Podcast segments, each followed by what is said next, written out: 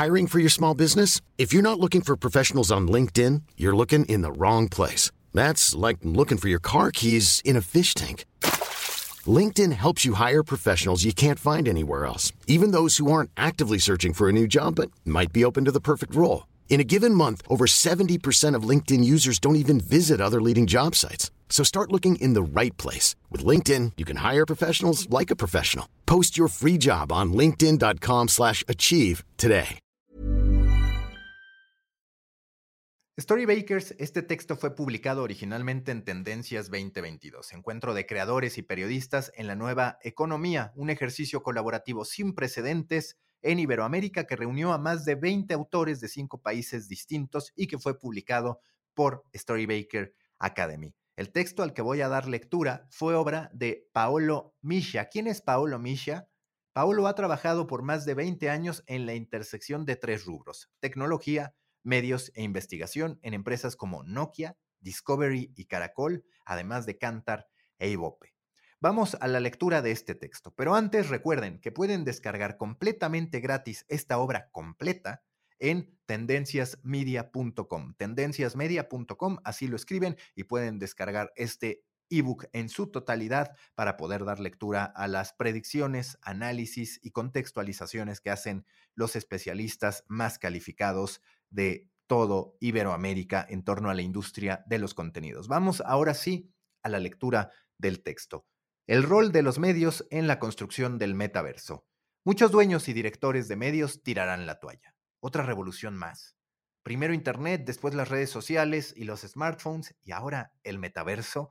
No puede ser. Renuncio. Voy a pasar más tiempo con la familia y a dedicarme a proyectos personales. ¿Dónde había guardado esas frases para el último editorial?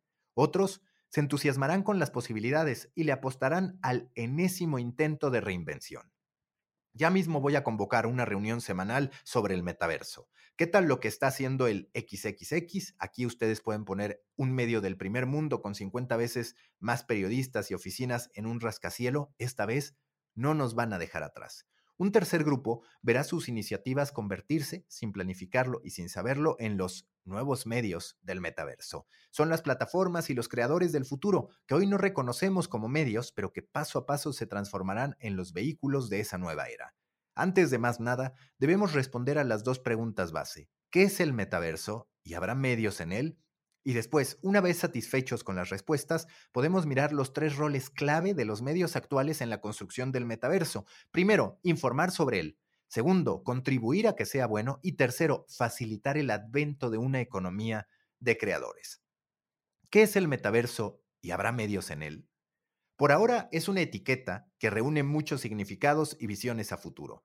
La promesa de una experiencia digital inmersiva, donde estamos presentes en la acción y no solamente como espectadores pasivos, realística, al punto que una reunión en el metaverso nos permitirá captar el lenguaje corporal y las expresiones más mínimas de nuestros compañeros mientras interactuamos con objetos reales compartidos.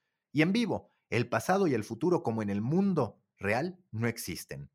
No será como promete la ciencia ficción con sus Matrix, Ready Player One y otros más, un único ambiente, un único mundo paralelo al mundo real. Es más probable que se trate de varios mundos virtuales, varios versos, conectados entre ellos por algunas características persistentes. La identidad, es decir, eres quien eres, estés donde estés, las relaciones, no debes reconstruir tu gráfica social cuando pasas a un nuevo ambiente, y la propiedad, es tu ropa, es tu casa, son tus NFTs, no de la plataforma. En pocas palabras, el metaverso es la evolución de Internet, donde podemos ir más allá del texto, la voz y el video y llegar a la presencia a través de un avatar, es decir, nuestra identidad. Nos relacionamos, trabajamos y nos divertimos en mundos digitales que son parte de un mismo ecosistema integrado.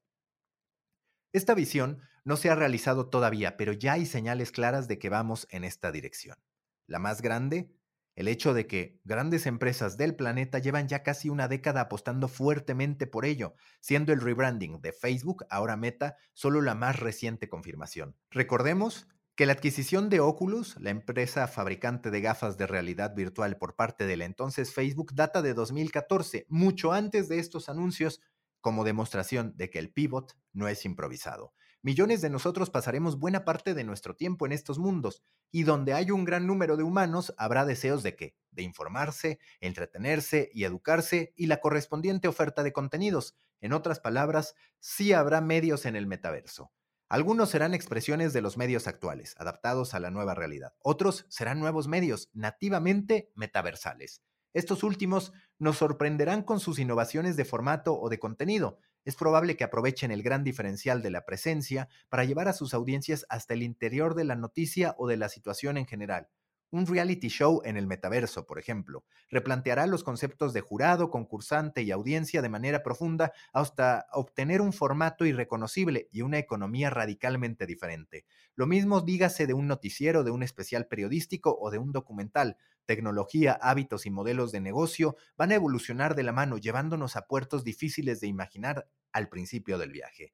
Los medios actuales deberían estar mejor preparados para esta revolución que para las anteriores. Los que se dejaron sorprender por el digital ya deberían saber que estas oleadas son poco relevantes en el corto plazo, pero avasalladoras en el mediano y largo. Así que uno esperaría atención e inversión desde ya para no quedar por fuera. Prerequisito para proyectarse de manera sensata es entender. Si creemos que el metaverso es Fortnite, apague y vámonos. Si en cambio lo conceptualizamos como la web 3.0, haremos lo posible para estar en primera línea, empezando por jugar un rol en la creación misma del ecosistema. Es clave, en efecto, que los grandes medios tomen cartas en el asunto desde hoy, para no repetir la trágica desintermediación que sufrieron con la Web 2.0, cuando información y entretenimiento se obtienen de las redes sociales. Son estas últimas las que se quedan con la respectiva inversión publicitaria, empujando a los generadores de contenido hacia los juegos del hambre de la programática y el quimérico nicho de las suscripciones. Le conviene entonces a los medios asegurarse que el metaverso no sea un avance meramente tecnológico del mundo digital actual, sino que permita nuevos modelos de negocios y de monetización más convenientes para ellos. No es fácil si consideramos que del otro lado están las más grandes y poderosas empresas del planeta y que a causa de su origen predigital, los medios no son integrados geográficamente. Informando sobre el metaverso, un reto para el camino. Si nos enfocamos en el rol informativo de los medios de comunicación, su primera responsabilidad en la construcción del metaverso es informar de manera correcta. ¿Qué significa? y podemos esperar que nuestros medios lo logren, informar de manera correcta significa hacerlo desde el conocimiento, implica dedicar recursos a entender un fenómeno en profundidad antes de reportar sobre él, y requiere un análisis de desempeño sobre fenómenos parecidos en el pasado para evitar cometer errores semejantes. A todos nos ha pasado cuando un medio grande reporta sobre un tema que conocemos en profundidad, encontramos imprecisiones y fallas imperdonables en la comprensión o la representación del fenómeno. Para un importador de vinos, por ejemplo, es doloroso leer una nota genérica sobre su sector. El apellido del presidente del gremio está mal escrito, las cifras son del año anterior, no hay contexto internacional y el experto entrevistado no sabe mucho del tema y habla por lugares comunes. Esta superficialidad nace de la vocación horizontal de los medios masivos. Periódicos, canales de televisión y estaciones de radio han nacido con la misión de informar sobre todo con T mayúscula. El acceso a varias fuentes era un lujo que pocos se podían dar, así que la expectativa siempre fue tener secciones o parrillas pensadas para darle un poquito a cada uno. El proceso de verticalización de los medios está lejos de completarse. Las revistas especializadas llevan siglos, el cable con sus señales targetizadas va a cumplir 50 años y son 20 años o más que Internet está profundizando en cada nicho a punta de blog, podcast y newsletters. Pero hay medios tradicionales que siguen apretando poco el abarcar mucho. Son los últimos medios masivos, cuya vocación responde a un mundo en desaparición y cuyo modelo de negocio necesita de grandes números para funcionar y los grandes números se hacen dándole a cada uno un poquito de lo que quiere, en una visión horizontal anclada al mínimo común denominador. Si este es el panorama, es difícil imaginarse a estos medios informando sobre el metaverso desde el conocimiento. Muy diferente el caso de los medios verticales, de los cuales esperamos precisión y profundidad, pero hablamos de los masivos justamente porque su impacto es mayor y orienta la agenda de la opinión pública, ese 99.9% de no expertos del tema en cuestión. Es difícil visualizar una sala de redacción con dos o tres periodistas senior versados en realidad extendida o al menos en Big Tech. Más fácil imaginarse un practicante o un junior dedicado a esa nueva tendencia del metaverso, o del blockchain o de las criptomonedas o de los hikimori. Es la espiral negativa de los medios tradicionales en función. Cada necesidad especializada satisfecha por otro medio genera menos audiencias, que redundan en menos ingresos. Ahí el imperativo de cuadrar los balances exige menos inversión en contenido y la calidad reducida atrae menos audiencias, etcétera, etcétera, etcétera. Seamos optimistas y asumamos que habrá empresas que logren romper este descenso al abismo y activen en su lugar una espiral positiva. Pensemos en esas organizaciones que logren equilibrios informativos y económicos estables y que sí tengan recursos para dedicarse al metaverso. Se enfrentarán a otro obstáculo, el riesgo de considerar a la tecnología como algo malo para la humanidad porque ha sido mala para los medios tradicionales. Es un fenómeno diferente a la ignorancia al temor a lo desconocido. Se trata más bien de la complejidad de dar un retrato equilibrado de tu verdugo. Son palabras fuertes y las uso solamente para hacer claridad sobre el fenómeno, no para describir con precisión comportamientos o actitudes que efectivamente existan hoy en el sector. Es innegable que la web 1 y 2 han dado un golpe mortal a la industria de los impresos primero y del periodismo después. Ahora es el turno de la televisión, sin oxígeno por el ataque del streaming de un lado y de las plataformas de creadores del otro. Si el metaverso es un próximo paso en esta evolución, ¿podemos esperar que la cobertura informativa sea equilibrada? Difícil. No me imagino la Gaceta de los Dinosaurios abriendo la edición dominical con el titular Las ventajas de la lluvia de asteroides para la evolución. A la tradición nunca le ha gustado la novedad. Sócrates se quejaba con el joven Platón de esa nueva tecnología, la escritura, que iba a robarle a las nuevas generaciones la comprensión profunda que solo el diálogo podía generar. La imprenta fue tachada de invento del demonio, la televisión era una caja boba, Internet una especie de lejano oeste sin ley y sin valores. Ahora vemos cada una de estas tecnologías por lo que es, una herramienta que nos ha permitido avanzar. ¿Pasará lo mismo con el metaverso? Uno esperaría que no, que hubiéramos aprendido algo de tantas oleadas sucesivas de innovación y que pudiéramos evitar esa primera etapa de demonización para enfocarnos desde el principio en el potencial positivo. Ojalá. Además, porque necesitamos los medios para que el metaverso sea un buen metaverso. Construir un buen metaverso. Los medios de información y de entretenimiento ayudan a la sociedad a enfrentar nuevos retos. A través del agenda setting y de su rol de proveedor de miradas y consenso, los medios crean un camino de conocimiento y debate. Son empresas en búsqueda de una ganancia, pero con un impacto desproporcionado sobre la sociedad. Por esto, hasta en sistemas capitalistas existe la figura del medio estatal, liberado del retorno empresarial obligatorio para poder enfocarse en el servicio de objetivos superiores. En reconocimiento de este mismo rol, son muchas las instituciones que apoyan el surgimiento de nuevos medios, especialmente si son portadores de las miradas no homologadas o minoritarias más valiosas para una sociedad plural. De los medios, esperamos que participen activamente en los grandes momentos de un país o, como en este caso, del planeta de ellos, esperamos, por ejemplo, un trabajo ejemplar alrededor del cambio climático, que encuentren maneras interesantes de abordar el tema, desde lo periodístico, desde la ficción y el entretenimiento, que no lo dejen sucumbir frente al enésimo hombre que muerde un perro, que finalmente hagan su parte alimentando el debate con argumentos de un lado o del otro.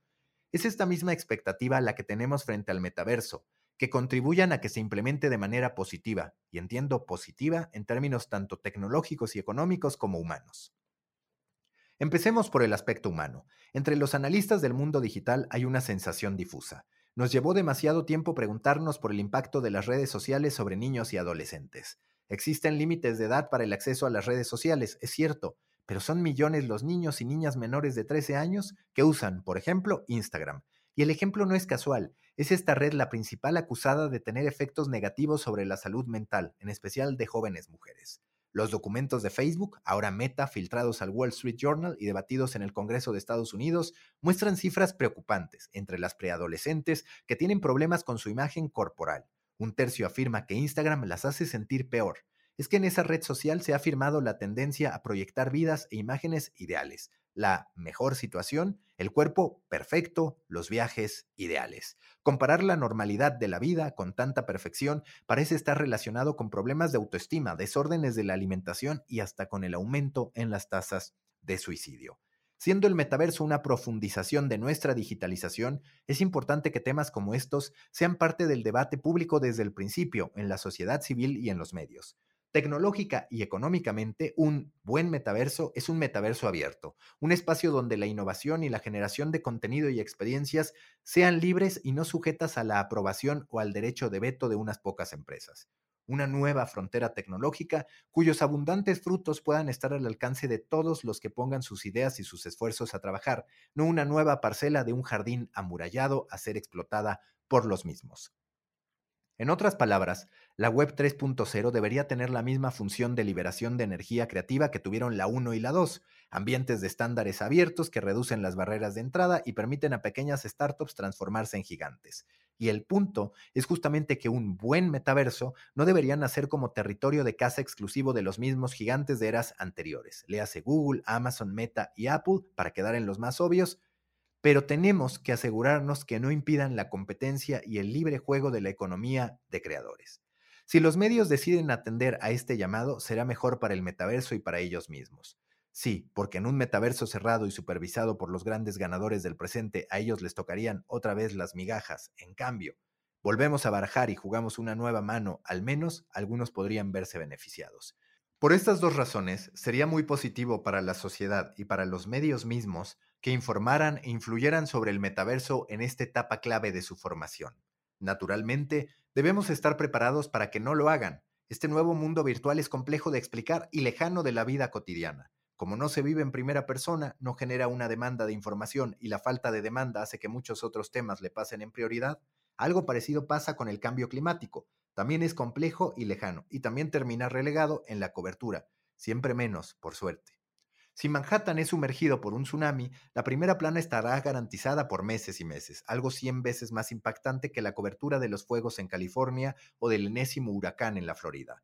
Para el metaverso va a ser aún más difícil generar interés porque carece de la dimensión trágica del calentamiento global. No habrá muertos ni evacuaciones por el metaverso, solo algunos millones de nuevos puestos de trabajo y la redefinición de muchas actividades humanas.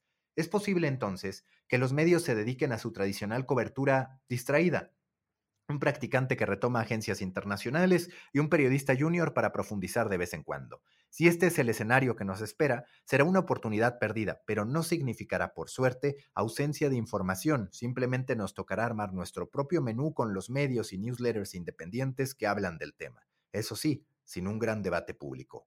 Vimos qué es el metaverso y que sí habrá medios en él. Mencionamos la importancia de informar sobre la Web 3 y la oportunidad que tienen los medios para hacer que sea un buen futuro. Ahora nos falta tocar un último tema. ¿Cuál puede ser la relación entre los medios tradicionales, premetaversales y los creadores? Facilitar el advento de una economía de creadores. La reacción de los medios y del periodismo frente a YouTube ha sido emblemática, síntoma de una dificultad de proyectar el potencial disruptivo de una nueva tecnología. Si hay películas de gran presupuesto y noticieros profesionales ¿Quién va a querer pasar su tiempo viendo videos de gatitos y periodistas ciudadanos? La respuesta hoy la conocemos, miles de millones de personas. En Estados Unidos, los datos de Nielsen para la primera mitad del 2021 muestran que YouTube ya pesa un 6% sobre el consumo total de video, incluyendo a la televisión de paga, broadcast y todos los demás servicios de streaming. Netflix, con su contenido de calidad, su inmenso presupuesto de producción y su penetración casi completa, logra el mismo 6%. Pensar entonces que la calidad fuese el único factor determinante fue el error de los incumbentes. YouTube propone un modelo diferente, con un vector de valores agregados, incomparable con los formatos tradicionales del video. Este modelo evolucionará en el metaverso, pero construyendo sobre un nuevo peldaño ya conquistado por la Web 2, la economía de los creadores o Creator Economy. Ya no hablamos de influencers, ni TikTokers, ni YouTubers. A todos les hemos reconocido su esencia. Son creadores de contenido. La cola larga del ecosistema de medios que aprovecha la caída a cero de los costos de producción y distribución para invadir el mercado con una oferta ilimitada. El streaming es un esfuerzo por parte del establishment de adaptarse a los nuevos hábitos de consumo, pero es la economía de creadores el nuevo modelo que va a cabalgar ese mismo cambio. La visión de un metaverso único compuesto por innumerables versos interconectados es tan ambiciosa que solo hay una manera de llenarlo de contenido, con millones de creadores y las primeras señales ya apuntan a ese escenario. En el caso de Roblox, ya son más de un millón los que han publicado un juego o una experiencia en la plataforma. El mismo YouTube tiene más de 30 millones de canales y decenas de miles con más de un millón de seguidores. Substack, Review y otras plataformas de newsletters reúnen millones de periodistas y escritores, muchos de los cuales viven de su trabajo a través de ellas. Sin hablar de Meta y Google, protagonistas de un duopolio de publicidad digital gracias a creadores de posts, historias y páginas web. En ese entorno, Los medios premetaversales tienen dos grandes oportunidades. Primero, ocupar el espacio de la credibilidad y la calidad. Y segundo, ser editores, curadores, validadores, orquestadores de creadores. La primera oportunidad es la prosecución de su actual promesa de valor. Si quieres algo de buena calidad y sin sorpresas, aquí te lo tenemos, tanto en noticias como en entretenimiento. No todos tenemos la energía o el tiempo de explorar una oferta ilimitada. Gravitamos alrededor de unas pocas cabeceras que nos han seducido con la constancia y la digeribilidad de sus entregas. Esas mismas marcas son buenas candidatas para acompañarnos en la virtualidad. Al fin y al cabo, aún con gafas VR somos las mismas personas, con los mismos gustos y valores. Todo dependerá de su oferta y de qué tanto se adaptará al nuevo entorno. ¿Vivirá de manera natural en la nueva ecología del metaverso o chillará como la foto de un artículo impreso publicada en Instagram? Como suele pasar, unos adivinarán mientras otros terminarán en el lugar equivocado. La selección natural de los cambios de plataforma es despiadada. La segunda gran oportunidad para los medios es de construirse una función en la cadena de valor de los creadores del metaverso. Es difícil adivinar cómo se estructurará, pero buena parte del valor a ser capturado en los próximos 20 años está en el paso de destinación a plataforma. Frente a una multiplicidad de creadores de calidades dispares, los roles más naturales son el editor y el curador. De un lado, llevar todos los contenidos a un elevado estándar de rigurosidad y calidad. Del otro, ayudar en la ardua tarea del discovery armando una buena parrilla, diagramando para reducir el estrés de la búsqueda infructuosa. El éxito en estos dos roles dejará la puerta abierta a seguir jugando el rol actual de validadores de contenido, pero es probable que la organización deberá reflejar mejor la tendencia hacia una orquestación más suelta y que refleje mejor la autonomía conquistada por los generadores de contenido. Lo único seguro de los medios metaversales es que ya no podrán contar con la protección de los oligopolios tecnológicos que los generaron. En sus épocas doradas construyeron marcas, equipos, culturas y patrimonios importantes. De cómo los usen ahora dependerá su supervivencia en el metaverso. Hasta aquí este texto de Paolo Misha en torno al rol de los medios en el metaverso. La buena noticia, sí habrá medios en el metaverso. Ya lo decía yo también, habrá mucho descubrimiento, un regreso a los formatos tradicionales. Recuerden que pueden descargar Tendencias 2022, Encuentro de Creadores y Periodistas en la Nueva Economía, a través de tendenciasmedia.com, tendenciasmedia.com, para poder hacerse con la obra completa. El resultado de más de 20 reflexiones de autores de cinco países distintos. Un ejercicio colaborativo único en Iberoamérica realizado por Storybaker Academy. Nos escuchamos en la próxima. Hey, it's Danny Pellegrino from Everything Iconic. Ready to upgrade your style game without blowing your budget? Check out Quince. They've got all the good stuff shirts and polos, activewear, and fine leather goods all at 50 to 80% less than other high-end brands. And the best part? They're all about safe, ethical, and responsible manufacturing. Get that luxury vibe without the luxury price tag. Hit up quince.com slash upgrade for free shipping and 365 day returns on your next order. That's quince.com slash upgrade.